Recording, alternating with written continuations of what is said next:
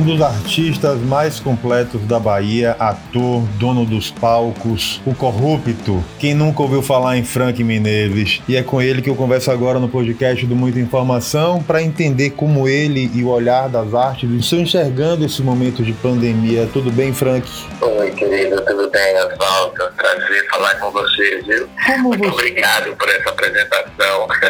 Como você está vivendo e observando esse momento de isolamento social e de pandemia que todos nós estamos vivendo, Frank? Eu acredito que eu esteja vivendo bem, porque eu sou bem disciplinado, eu tenho uma não sei se foi uma educação só da família, eu não sei se é porque eu fui um bom aluno, mas algo, algo sempre me sinalizou que nós já poderíamos ter vivido isso. Né?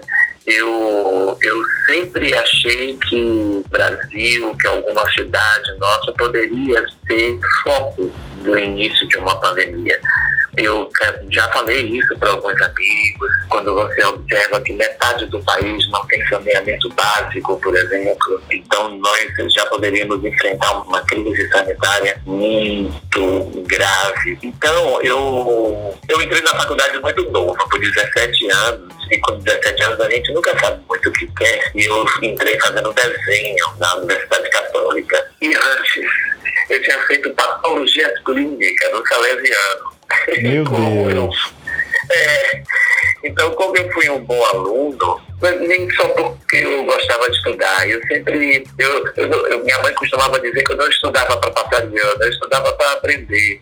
Eu sei como é o comportamento viral, eu sei como é, assim, eu, eu sempre soube né, como é que, que um vírus se comporta, né, como é que uma transmissão pode ser, feita. Então, hoje, eu acabo entendendo mais ou menos o quanto está sendo difícil combater o Covid-19 por causa da transmissão e por causa do como ele ataca sistemicamente o corpo humano. Então, assim, é por isso que eu estou dizendo que eu estou bem, porque eu estou enfrentando o isolamento, que eu tenho, eu tenho uma consciência de que realmente o que a gente tem que fazer é esse isolamento social. A gente tem que ter essa consciência máxima. Até porque não há outra alternativa, pelo menos até agora, né? Não há. Não há, não há outra alternativa e a gente tem que aprimorar esse tipo de, de comportamento do isolamento, tem que saber como realmente não só usar a máscara, mas também saber como tocar, como pegar as coisas, o comportamento de voltar para casa. E talvez o mais é... importante, Frank, de saber lidar com um pouco de leveza nesse momento de tanta angústia e tanta indefinição. É um cenário completamente imprevisível, a gente não tem noção ainda de quando a crise vai ter um fim. E não, é uma escolha a gente tentar se desesperar ou tentar minimamente manter a fé e a sanidade para aguardar que esse momento passe, né? Exatamente. E eu acredito que isso tudo que eu já falei de mim também me ajuda a manter a sanidade.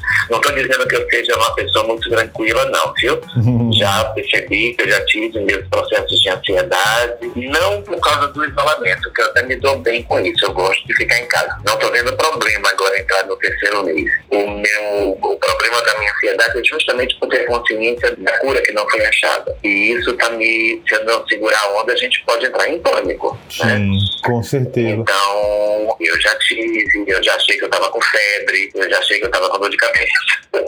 Meu Deus. eu, é, eu também já tive, claro, imagina. Eu moro com minha tia, eu já tô com 58 anos e tenho comorbidade, eu sou diabético e hipertenso, uhum. super controlado, eu sou tão disciplinado que minha diabetes é tão controlada que eu não tomo remédio nem insulina. Que ótimo. Eu consigo, eu consigo controlar com alimentação e exercício e mantenho ela em níveis muito legais. E a hipertensão também é super controlada. E paralelo a essa questão do corpo, da alma e essa busca do equilíbrio que a gente tem que ter, a gente tem um impacto também da pandemia sobre o setor produtivo e sobre as artes, que é do que você vive e do, e do que você alegra e leva vida e esperança para outras pessoas. Como você está vendo a paralisação de tudo, na verdade, não só do teatro, enfim, das artes cênicas. Como você avalia o impacto da pandemia também sobre o setor criativo do país? É uma das coisas mais graves que está acontecendo comigo.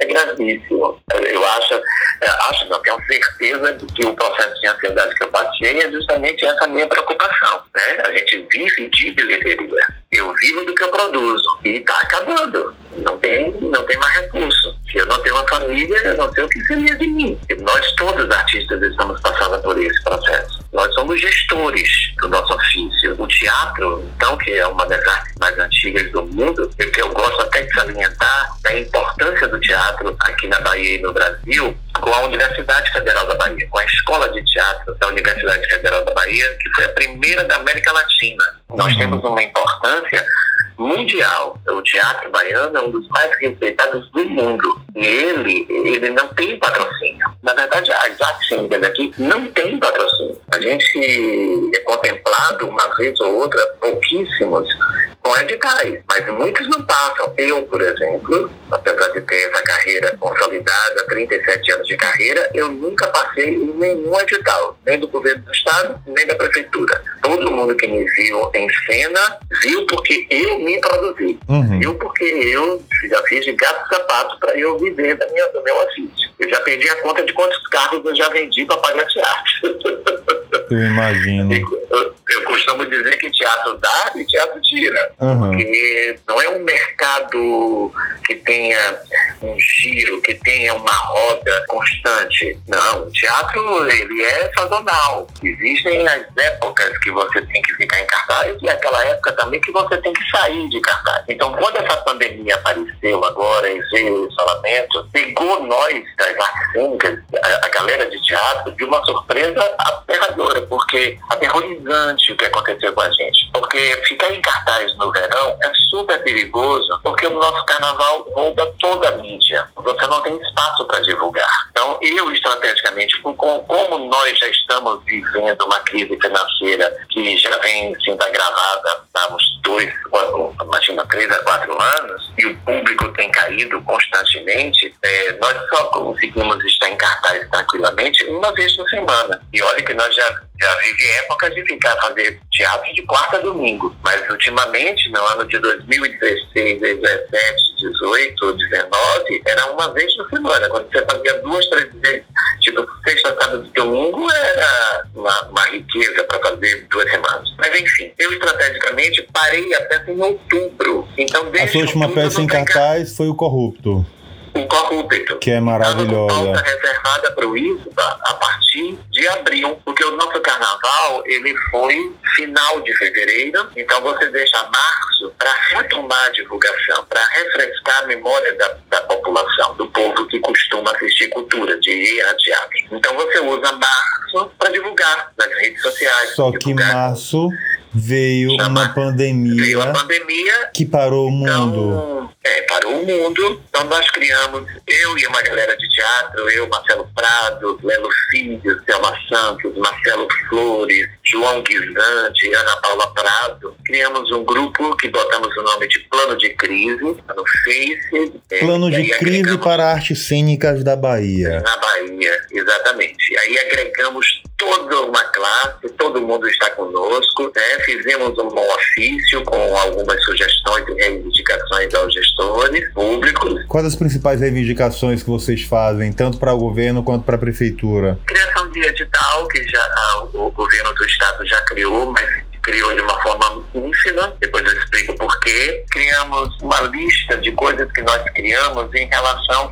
a ouvir toda uma classe. Pedimos isenção de impostos para quem tem sede, pedimos que quem, quem estava, por exemplo, com pauta reservada, que ia entrar em cartaz agora, por exemplo, pedimos que tivesse compra antecipada para quando nós voltarmos em cartaz, esses ingressos já, já estariam vendidos, né? Então, seria uma forma de nos ajudar, se pudessem comprar esses ingressos antes. A ajuda assistencial aos mais vulneráveis, aos artistas de rua, eh, que são vários, artistas de ciência, malabaristas, toda uma galera que, que abrange a classe dos artistas de rua. Pedimos também quem tinha passado em edital, que pudesse agora, por exemplo, ser contemplado com o prêmio. Isso também já foi feito com quem passou em edital. A prefeitura doou 2.300 cestas básicas cestas para os profissionais. Básica, é, cestas básicas, cesta básica, na verdade, é uma coisa que é, é primordial, que são super bem-vindas, mas ainda estão sendo muito poucas, porque a cesta básica vai acabar. A cesta básica é uma coisa que ela vai, é, enfim, a pessoa vai consumir e vai acabar. Graças a Deus, que é isso que é uma coisa, quando eu digo que, que é básico, porque existem vários empresários que estão doando cestas básicas e que procuram os artistas. Sabia? Isso é, isso é maravilhoso. Mas a gente acabou de saber, por exemplo, que um empresário de São Paulo, que tem um mercado aqui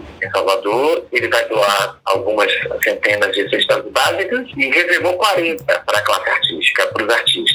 Então existe uma consciência de algumas pessoas. Aí tem fã, por exemplo, da Companhia Baiana de Patifaria, uma fã de Lelo Filho, da, da galera da companhia, que procurou ele e ela, na verdade, ela tem um grupo de amigas que saíram sensibilizando empresários e artistas e fizeram uma coleta e criaram, elas criaram as cestas básicas e fizeram em casa e doaram também mais 50 cestas básicas. Tem uma galera de advogados também que fizeram essa, essa reunião de, de amigos, criaram, criaram cestas de limpeza, que também doaram.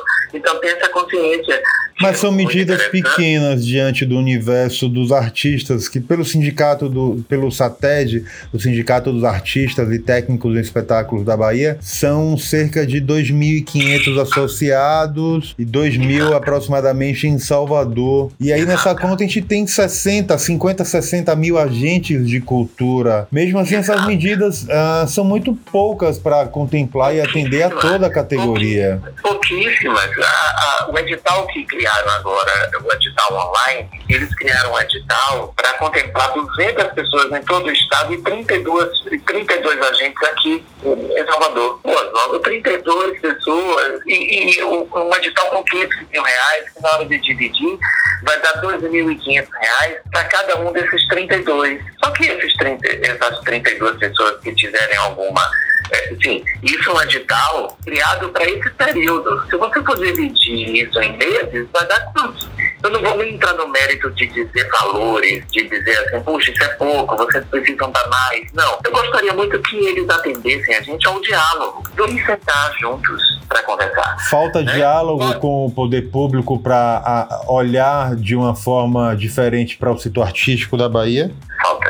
Falta, falta diálogo, falta nos ouvir. E, e porque nós também não temos a solução. Eu costumo dizer que essa pandemia pela primeira vez está chamando a atenção para o que nós chamamos de globalização. Agora é que nós estamos tendo na carne, na pele, o que é a globalização. Tem uma pessoa lá do outro lado do mundo, vai estar na Tailândia, vai estar com tanto medo de sair na rua como nós aqui. Então, é, como é uma coisa nova, planetária para essa geração, não se existe solução. Então, o que existe é sentarmos juntos para criarmos essa solução.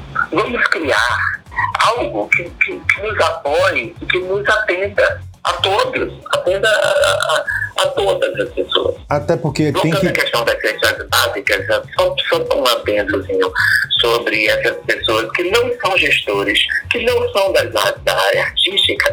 Olha como essas pessoas atentaram para que os artistas são uma classe completamente desvalida, porque não tem uma empresa que tome conta. E é importante é? pensar nesse momento do suporte para as pessoas que trabalham diretamente com as artes, mas começar a colocar também um olhar para o momento pós-pandemia, porque a crise vai passar, o, a, o isolamento social em algum momento vai parar. Falta talvez um planejamento do governo e da prefeitura para criar um plano de estímulo ao setor artístico também? Falta, falta tudo. Falta, falta esse Eles precisam saber.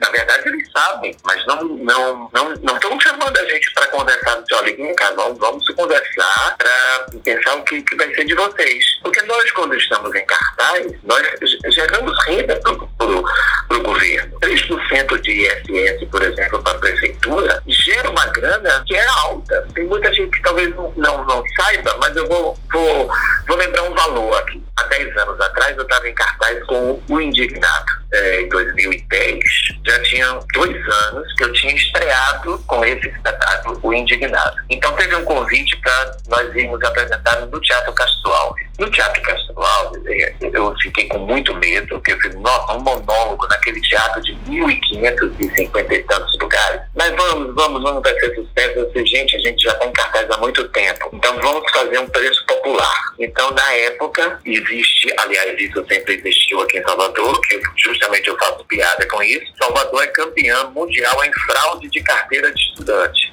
Campeã nacional em fraude de carteira de estudante. Nós temos uma média de 72 meias. E foi justamente isso. Eu fiz dois dias no Teatro Castro Alves. Dois dias, lotado, quer dizer, vendi 1.300 e alguma coisa, porque os 200 e tantos, os outros 200 e tantos lugares foram convites de apoio. E foi cobrado 20 reais. 72% pagou 10 reais. 10 reais são duas passagens de ônibus, né? Isso. Pois é. Então, há 10 anos atrás, a pessoa pagou 72% da, da lotação do Teatro Castro pagou 10 reais. Em dois dias, sabe qual foi o valor que eu paguei de 3% de ISS? Sim. 930 reais. Ou seja, pagou para trabalhar? Não, deu uma grana né? Mas o que eu quero dizer, assim, deu uma grana, mas esses 930 foi 20% do que eu recebi, porque os valores são muito altos. O valor da pauta do Teatro Castro é altíssimo. Um dia no Teatro Castro custa 6 mil reais. Você sabia disso? É muito caro. É muito caro. Então você tem que pagar, você tem que pagar para colocar o som, você tem que pagar o diretor, pagar o autor, você paga a produção, pronto. E aí, mas o que eu quero dizer é que há 10 anos atrás, um ator, um espetáculo, em dois dias, pagou 930 reais, o que hoje é um salário mínimo. Imagine quando ele arrecada de 3% com a apresentação de arte por mês de todo mundo que está em cartaz. Dentro desse diálogo com os órgãos públicos, com o governo e prefeitura, já existe essa pauta pré-definida e já houve alguma sinalização de quando podem sentar para poder conversar e pensar numa não. solução conjunta para essa crise? Não, não, não, não, não, não. Não chamaram a gente conversar, mas eu sei que estão atentos, porque sinalizam que estão pensando no que fazer, nossos as nossas sugestões estão em análise, o secretário de Cultura do município quer conversar com a gente, está querendo pensar no que fazer, a Fundação Gregório de Matos, né, que é uma guerreiro também, tem procurado a gente, mas ainda não sentou, porque eu acho que esses gestores não têm ainda certeza de uma verba que possa destinar para a área artística, entendeu? Entendi. E, então não sentaram ainda porque eles não têm certeza do que vai ser destinado para isso. Mas eu, eu, me queixo disso, de não ter o diálogo. E a, a, ausência do governo do Estado é que mais me, me pressiona. Nós já tivemos uma reunião com eles e nos atenderam, assim, no resultado do edital, que passaram algumas pessoas, mas mesmo assim é muito pouco. Essa criação desse edital online é irrisório, que é 200 pessoas para a Bahia inteira e 32 contemplados para uma cidade, a terceira maior cidade do país, que tem 3 milhões de pessoas e 2 mil artistas. 32 é muito pouco. E ficam querendo que a gente pressione o Fundo de Cultura do governo federal. E o governo federal quer que a artista morra, né? É, isso, isso já é um, isso já é um, isso já é assunto para um próximo podcast, porque se a gente for entrar no governo Bolsonaro, ah, aí ah. Aí, pois é. Só Frank Mineiro nos palcos para poder conseguir destrinchar tudo aquilo. Não, é inacreditável. O que nós estamos vivendo, eu estou rindo cinicamente para não chorar, porque o momento é de choro. Fato. Pra Lamentável. Tudo que está acontecendo. Está muito pesado. Frank, muito pesado. eu quero agradecer demais a, o papo com você. É sempre um prazer falar contigo. Sabe da admiração pelo seu trabalho, por você. E vamos acreditar que em muito pouco tempo isso tudo vai ter ultrapassado e que a gente vai voltar a ter os teatros lotados para te acompanhar, para ver as suas apresentações, para ver o Corrupto de novo em cartaz e para que as pessoas possam ver a arte nos palcos e na vida para dar um pouco mais de leveza para todo, todos esses problemas que a gente enfrenta no dia a dia, né? Ah, que assim seja, querida.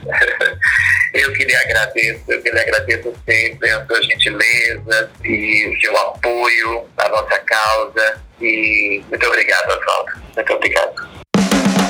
Siga a gente nas nossas redes sociais e até o próximo podcast.